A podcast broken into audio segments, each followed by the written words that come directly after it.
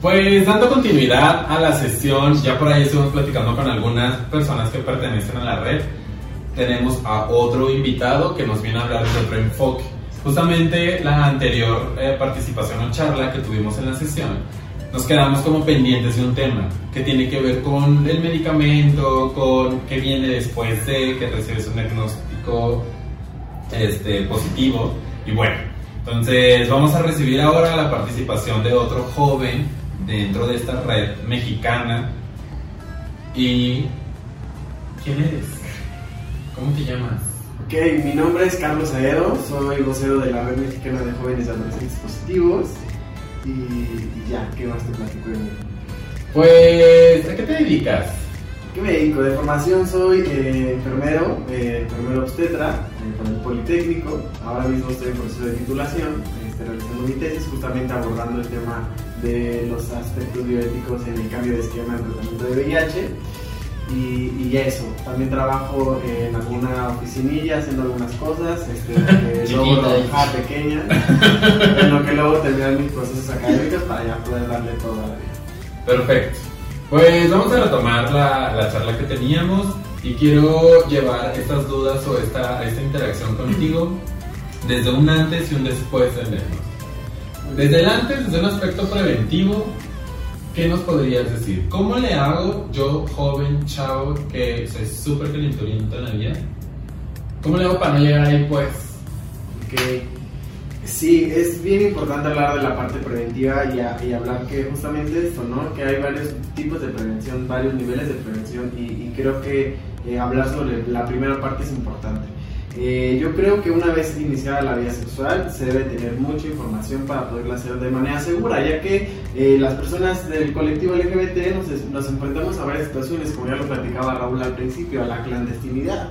¿No? Como el ser homosexual, las prácticas sexuales, no son normales y no es algo que se pueda platicar o que puedas vivir tu parejita en la secundaria y así. Tienes que recurrir a tus partes clandestinas y las partes clandestinas llevan en sí mismo estas como situaciones de riesgo aumentado, ¿no? Entonces es bien importante que nosotros lo primero que hagamos es informarnos, informarnos cuáles son los métodos y nosotros decidir, ¿no? Porque muchas veces siempre hablamos del uso del condón o los métodos de barrera como la única barrera que es 100% segura para protegernos del VIH y sí, es muy funcional, ¿no? O sea, es lo que más amplitud nos da, pero también tenemos que tomar en cuenta que a veces la decisión de, de utilizar o no condón está en el aire y se toma no utilizar, no, no utilizar el condón, ¿no? Pero también hay que hablar de otros medios preventivos adicionales.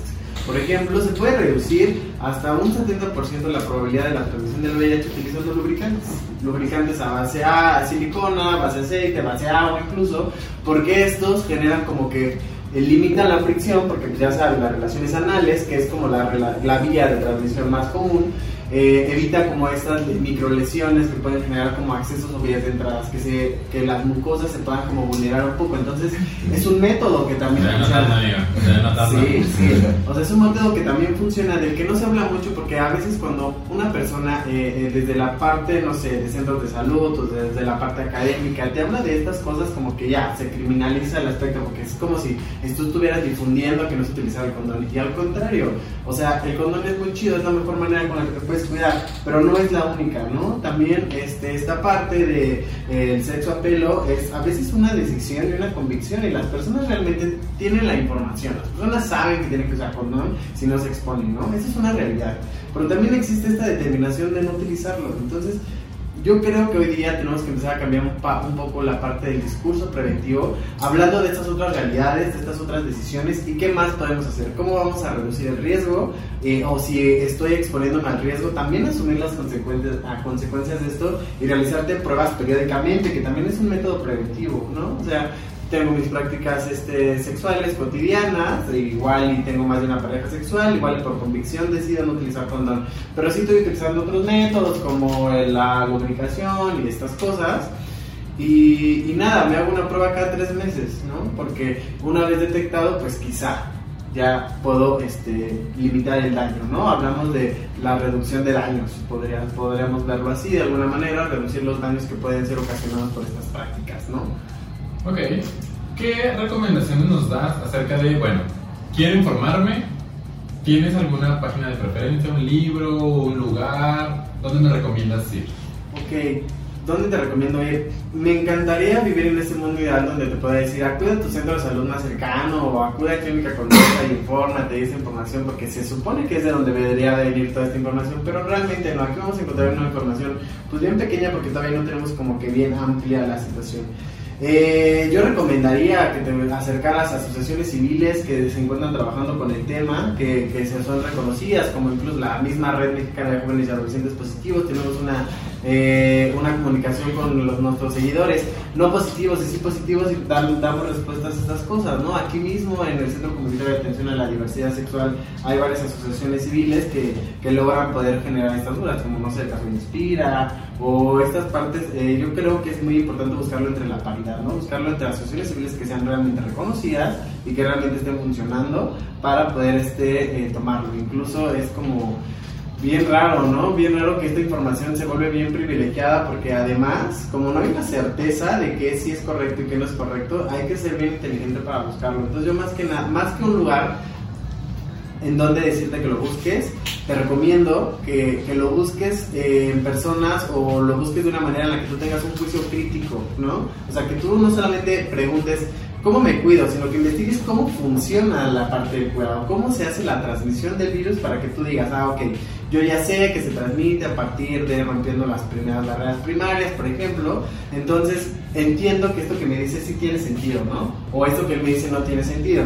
O sea, por ejemplo, no sé, alguien te puede decir, ah, no sé, eh, si haces el coito y te te vienes afuera, ya se disminuye el riesgo de transmisión. Entonces, no, tú ya, si tú eres una persona que ya leíste cómo funciona, sabrías que el mismo líquido preseminal ya tiene suficiente carga viral para transmitir, entonces sabrías que, pues sí se reduce el riesgo en alguna manera porque no estás tan expuesto al semen, pero aún así hay un riesgo significativo. Entonces yo creo que la información no debemos basarlo solamente a los puntos de, de dime qué hacer para no tenerlo, más bien tienes que investigar de todo, compa, ¿no? Para poder vivir tu sexualidad de una manera segura y consciente de los riesgos que vas a asumir, porque eso es más importante que nada. Si vas a asumir riesgo no está mal, está chido, así son nuestras vidas, nuestras sexualidades y nuestros motivantes y todo, pero tenemos que conocer y asumir estos riesgos para que al rato no digamos que a Chuchita la bolsearon, ¿no? Ok, entonces resumiendo un poco esta primera parte antes de es infórmate de manera general, siempre va a ser el mensaje. Ve a hacer la información, la información no te va a llegar. Bueno sería que llegara a nuestra puerta, tocarnos y decirnos, mira, es la mejor manera de prevenir. No va a ser así. Entonces, primero infórmate, busca la información. Dos, ¿dónde nos aconsejas? Pues en esas redes de padres, en un lugar donde no van a satanizar la relación sexual, que al contrario, más bien te van a ayudar a tener herramientas y te van a ayudar a decir, güey, el condón es la única forma de cuidarte. O sea, si está súper cool, úsalo, mira, hasta te regalan. Pero no solamente existe eso, sino también buscar otras alternativas de cuidado. La salud sexual es muy amplia. Y tercero, que no solamente se queda ahí, no se queda también es un trabajo de él, pues ¿por qué no lo usas? ¿A qué viene? Eh, ¿Por qué decides no hacerlo, si hacerlo? De valorarte, aceptarte y pues al final del día, si es una decisión, pues nada, va a haber cosas buenas, va a haber cosas malas como todo en la vida y de eso hay que hacerse cargo. Pues, más o menos por ahí va lo sí, antes. Por ahí va lo antes. ¿Por qué crees que una persona hoy le teme a conocer su diagnóstico, porque tengo varios que le tienen un mal de miedo y no se lo han hecho.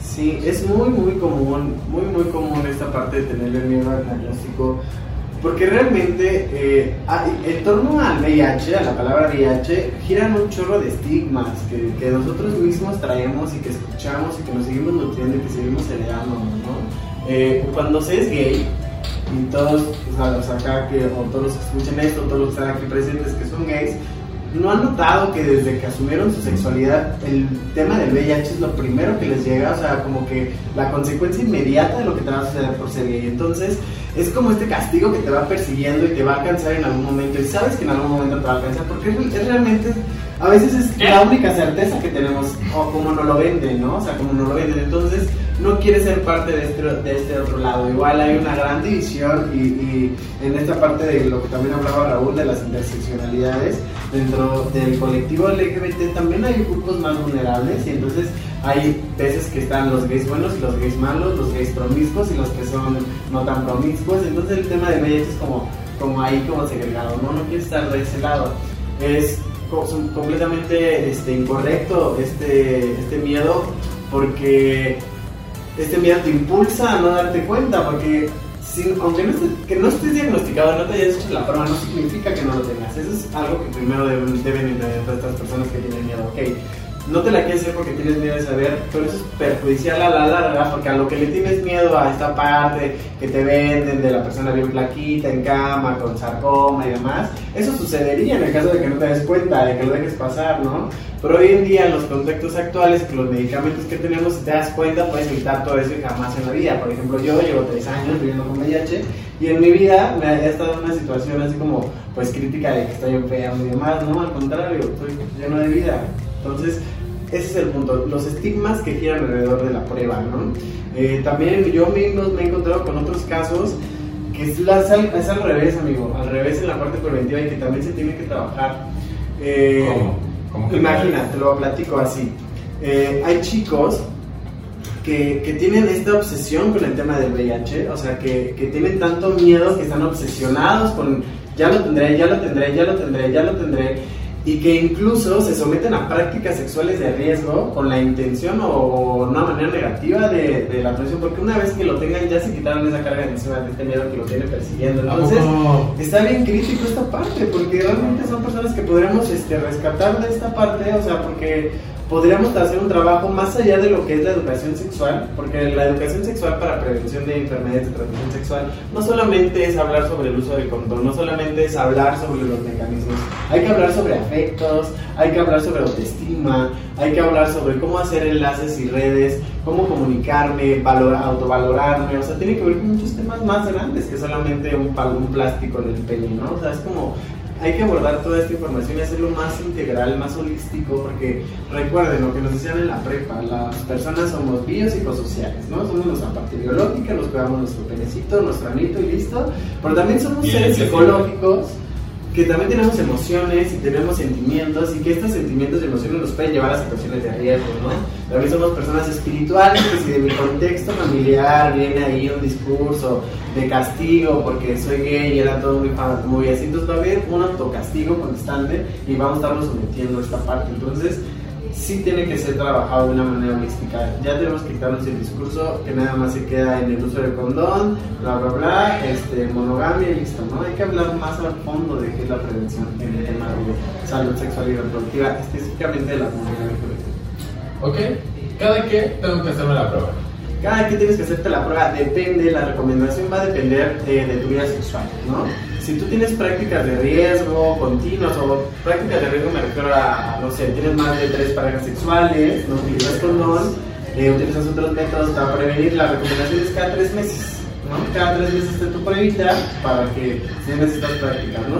Si no tienes unas prácticas de riesgo tan amplias, es decir, no, no, no, no tienes más de tres, cuatro parejas sexuales al año o algo así, pero sí tienes más de una pareja, se recomienda cada seis meses, ¿no? Si tienes una pareja estable, ¿no? O sea, que sea estable y, y tú no bueno, con él y demás, no no, con nadie más, solo con él, sería cada año, ¿no? Porque aunque tú tengas una pareja estable, es bien importante seguirlos haciendo seguimiento, porque tú puedes ser todo el fiel, todo tranquilo, pero tu pareja puede tener otras parejas sexuales y pues al final todo se cruza, ¿no? Entonces, esa es la recomendación, cada año, si tienes una pareja sexual estable o si no la tienes, por simple rutina para que no se te olvide, cada seis meses si no tienes una pareja estable, pero si has tenido dos, tres parejas sexuales, o si tienes más de tres, cuatro parejas sexuales y no utilizas condón, cada tres meses. ¿Cuál es tu opinión acerca de que tengo una pareja, tengo un novio, tenemos de un ratillo y pues me pide ya no usar condón? ¿Qué consejo me darías acerca de eso? ¿Confío? ¿No confío? Chingue su madre, el amor lo puede todo. ok. Yo creo que no es un tema de confianza, yo creo que es un tema de corresponsabilidad, ¿no? Porque cuando hablamos de confianza es decir, yo estoy asumiendo que mi salud está en tus manos y entonces yo te la confío y entonces si lo, si lo traicionas, lo rompes, entonces soy la víctima eterna, ¿no? Entonces no, es un tema de corresponsabilidad. Ambos tienen que decidir que lo quieren hacer de esa manera. Una recomendación súper fácil y súper básica sería realizarse una prueba juntos empezar de ese lado, ¿no? Nos hacemos una prueba, o sea, de, de, independientemente del resultado decidirán si, si siguen teniendo este tipo de relación. Pero no es de confianza, es corresponsabilidad, es asumir el riesgo. Si tú estás dispuesto a asumir el riesgo, pero personal, o sea, no asumir el riesgo a, bueno, asumo el riesgo a ver si no me infecto, ¿no? O sea, nadie te infecta, o sea, es como, estás como en este tema de corresponsabilidad, lo adquieres por tus prácticas y demás, pero sí, yo te recomendaría, pues va, está chido, busquen otras alternativas para que puedan disminuir los riesgos este, y háganse una prueba antes de comenzar con los campos estatus. Ok, ahora sobre las pruebas, claramente entiendo los tipos de prueba y demás, pero para todos aquellos que no sepan, eh, de repente se escucha hablar sobre pruebas rápidas, ¿qué tipos de pruebas hay? ¿Cómo sé cuáles son las opciones? Ok, Existen dos tipos de pruebas para la detección del VIH, las intramuros y las extramuros. Las extramuros son las que se pueden hacer fuera de un laboratorio, que también son conocidas como pruebas rápidas, pruebas de detección capilar, que son las pruebas donde les pican un dedillo, le sacan sangre, se las ponen en una laminilla y se leen, ¿no? Estas son las pruebas extramuros. Estas pruebas tienen hoy día una eficacia del 99% de, de, sensibilidad. También sus periodos de ventanas con los tiempos han sido reducidos. Antes se hablaba de tres meses, hoy se habla hasta como de mes, mes y medio para poder hacer una lectura adecuada. Incluso hay, hay, hay generaciones que hablan hasta de menos de un mes para poder hacer la lectura pero estas pruebas nos dan un referente, aunque sea 99% de, de, sensibilidad, estas pruebas nos sirven para hacer un diagnóstico, ¿no? O sea, si te haces la prueba rápida y sale reactivo, no quiere decir que tengas VIH ahora, no puedes asumir que tienes el diagnóstico, tienes una gran, gran, gran posibilidad, pero tienes que seguir otros métodos para confirmarlo. Entonces entran las pruebas intramuros. Después de una prueba positiva o reactiva a eh, capilar o esta extramuros, tienes que hacerte una prueba de ELISA, que es una prueba de anticuerpos, donde ahora sí ya te sacan sangre, ya la llevan a analizar a un laboratorio y buscan anticuerpos específicos para el VIH. Es decir, esta prueba de ELISA no busca VIH. O sea, su reactiva no busca VIH. Lo que busca es la respuesta inmunológica que se generó a partir de que tienes el virus en tu sangre. Entonces, una vez que lo detecta, dice, ah, ok, este inmunológico tiene estos anticuerpos para VIH y por ende tiene VIH. Entonces, Aún así, una prueba de ELISA no es confirmatoria, ¿no? Tienes que hacer una segunda prueba, ya sea eh, que te hagas una segunda prueba de ELISA y que salga reactiva en el caso de que tu hospital no tenga otro tipo de pruebas, o que te hagas la prueba, de la famosa prueba confirmatoria, que es la prueba de Western Blot. Y esta prueba de Western Blot también es intramuros, te sacan sangre, lo mandan al laboratorio y esta busca dos cosas básicamente, los anticuerpos que buscó ELISA más proteínas específicas de VIH, ¿no? Que se llama P24. Entonces una vez teniendo esta combinación de dos pruebas intramuros, puedes tener un diagnóstico. Así te hagas 60 pruebas rápidas, no tienes un diagnóstico. Por eso es bien importante. Hoy día muchas de las detecciones que se hacen en la, la tema de comunidad LGBT son extramuros que van al antro, que vienen a la zona rosa, que van a los cuartos oscuros y que van a estos lugares de encuentro para buscar y captar. Aún así te salve reactivo en estas pruebas, no te alarmes. Primero, busca tu sistema de salud, busca dónde te tocaría tratarte, infórmate y acude para confirmar el diagnóstico. Es bien importante que siempre hagamos esta parte. Porque esta prueba, aún así, nosotros nadie, no, o sea, no puedo decir que no voy a si solamente tengo la prueba rápida si no tengo un sistema de apoyo, o sea, yo soy Godines, sé que tengo seguro y yo te puedo ir o tengo otro tipo de prestaciones. Si no tengo esto, ¿a dónde voy? Ok, en temas de salud sexual y reproductiva, en temas de ITS, aquí en la Ciudad de México todos tenemos cobertura, ¿no? Ya sea que seas estudiante o seas trabajador y tengas SIMS, bueno, tendrás que acudir a tu clínica de IMSS, ¿no? Si eres un tema Godines y trabajas para el gobierno, pues te vas a lista, tu consulta normal, este, sacas tu fichita y ahí te dan la transferencia.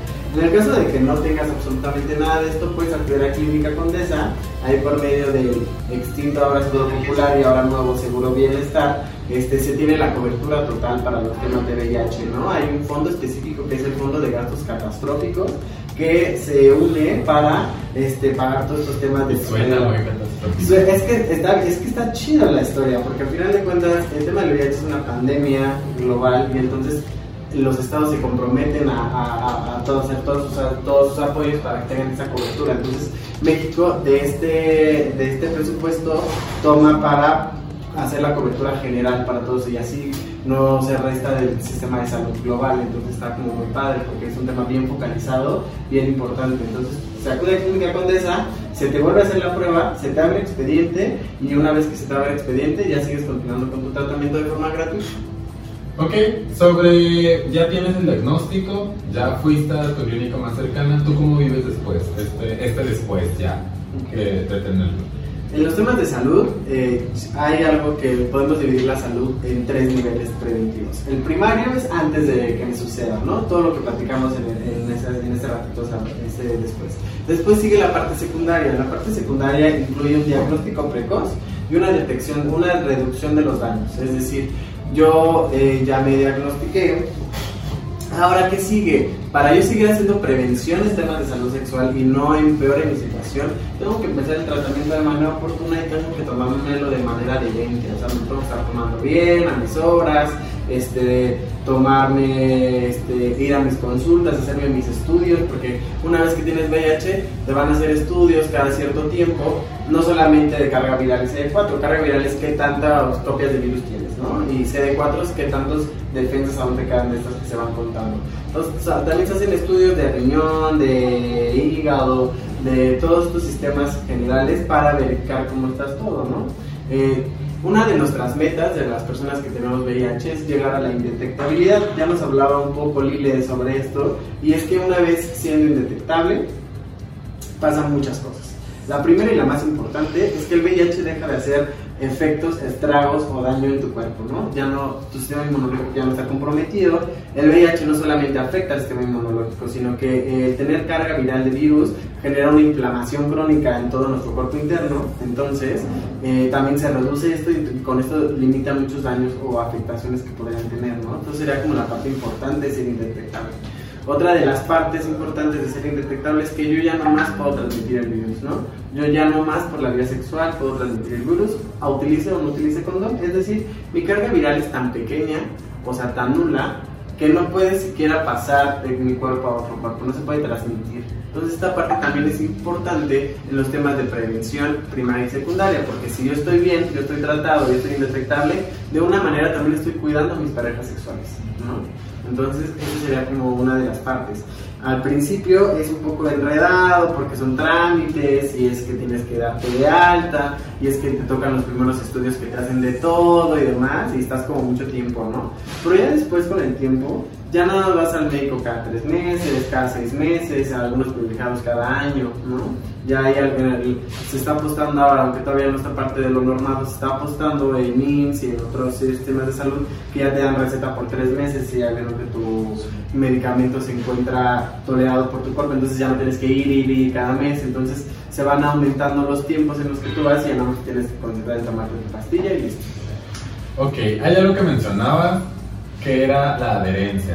Eh, ¿Tienes algún número o una estadística sobre esto, sobre personas que, que está de repente ya no quiero tomarlo? No tengo un número exactamente de eso, pero podemos hablar del 90-90-90 que se habló en Elías. El 90-90-90 es un plan internacional que se tiene que, que aboca a lo siguiente. Se busca que el 90% de las personas con VIH estén diagnosticadas, que el 90% de las personas diagnosticadas estén en tratamiento y el otro 90% es que el 90% de las personas diagnosticadas en tratamiento tengan su presión viral que estén en la indetectabilidad. En el IAS pasado, que fue aquí en México, que el IAS es una conferencia internacional sobre el SIDA, hablaban sobre los resultados de México en esta etapa. Y resulta ser que el, que el 90 que más estamos debilitados es en el último 90. Estamos en un 79-76% aproximado de las personas que están en tratamiento y que están en supresión viral. Es decir, sí tenemos un gran número de personas que aunque estén en tratamiento no han logrado la indetectabilidad y esto se traduce en que no se está llevando una adherencia de manera correcta. Y esto es por muchos factores, ¿no? No todos son factores personales. También hay factores que son eh, de las personas que igual por su tipo de trabajo no pueden acudir a, tiempo por su medicamento, que el centro de salud les queda muchísimo más lejos o cosas por el estilo, ¿no? Ok, vale. ¿Con qué concluyes esta charla acerca sobre la salud sexual desde el antes, durante, después? ¿Con qué quisieras concluir? ¿Cuál es tu mensaje que quisieras compartir? Yo concluyo eh, que aunque es muy importante hablar de VIH en los temas de prevención de las personas LGBT, tenemos que empezar a poner un poco más a otras infecciones que han estado ganando terreno y que también están logrando afectar a las personas, como es el tema de la hepatitis C, como es el tema de la sífilis, como es el tema de, el tema de las gonorreas.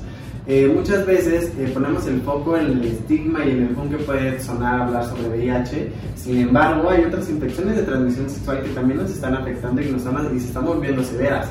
Hay muchas personas con afectaciones graves de sífilis que ya no deberían de verse en este siglo. La sífilis es una enfermedad tratable, pero que aún así tenemos personas hospitalizadas por neurosífilis en el hospital y esto solamente es por una falta de prevención una parte de prevención en todo tipo y de ignorar los síntomas y de tenerle miedo. Una cosa que nos sucede en la consulta médica es que si nosotros notamos algo en nuestro cuerpo, como que ya me salió un barrito en el pene, que ya me salió una llaguita aquí atrás, que ya tengo las manos raras, nos da vergüenza hablar de nuestra sexualidad con el médico, ¿no? Estamos estigmatizados desde porque nos está atravesando la homofobia, el machismo, la transfobia, ¿no?